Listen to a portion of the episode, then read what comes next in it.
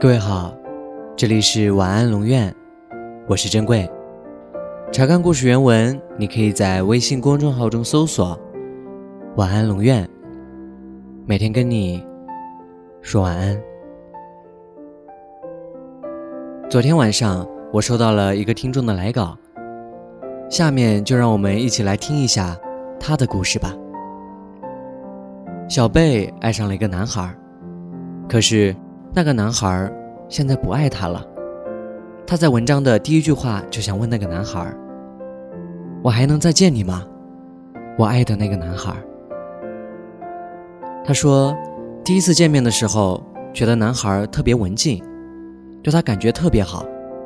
青春泛滥的小贝就这样爱上了男孩。这种感觉，小贝以前从来都没有感受到过。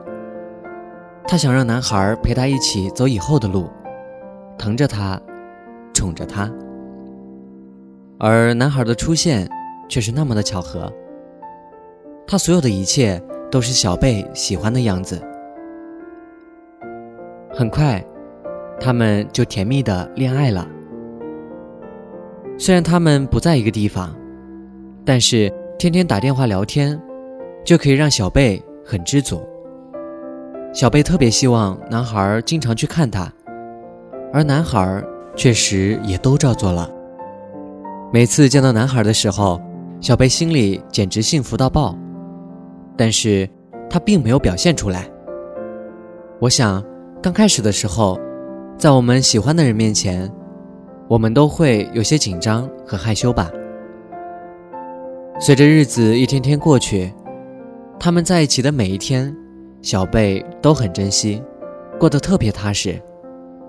但是不久，小贝发现还有一个女孩也喜欢着男孩。据说他们以前也有过一些暧昧的交集。那个女孩一直等着男孩。当然，这件事男孩也跟小贝说过。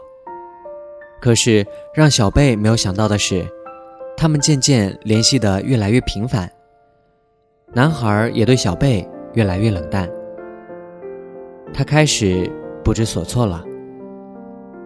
经过几天之后，小贝忍不住了，他想试探一下男孩，因为他知道，如果男孩还爱着他的话，就一定会挽留。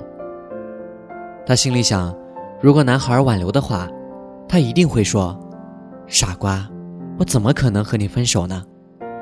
可是当小贝和他说分手之后，男孩什么挽留的话也没有说，还找借口说因为讨厌别人和他说分手。可令人惊讶的是，没有半天，男孩就和另外一个女孩在一起了。小贝说：“现在想想，觉得自己特别傻，可有什么办法呢？爱他的时候就有点失去了理智。但小贝却不恨那个女孩。”他看到男孩在空间里发着女孩的照片，还赞赏男孩的眼光真的不错。现在想想，其实他们幸福，自己也就知足了。尽管和男孩在一起的那个人不是小贝，但他就是特别希望男孩能够幸福。那个女孩也像小贝那样，爱着男孩。在这里。我想对小贝说：“其实，成长的一部分就是你会不断的和熟悉的东西告别，和一些人告别，做一些以前不会做的事。爱一个可能没有结果的人的时候，不做一些事会心痒痒，做了又觉得自己傻。你也曾飞蛾扑火，也曾披荆斩棘，也曾被不屑一顾过。”也曾不屑一顾过别人，你也爱过，也被爱过，你安慰过，也被安慰过。这个世界其实并没有特别亏待你。跌跌撞撞之后，才能明白，你等的人，等你的人，都是懂你的那一个。对于生活中每一个陪我们走过的人。不管他们是以什么形式出现，什么形式消失，都是一句“很开心你能来，很遗憾你走开”。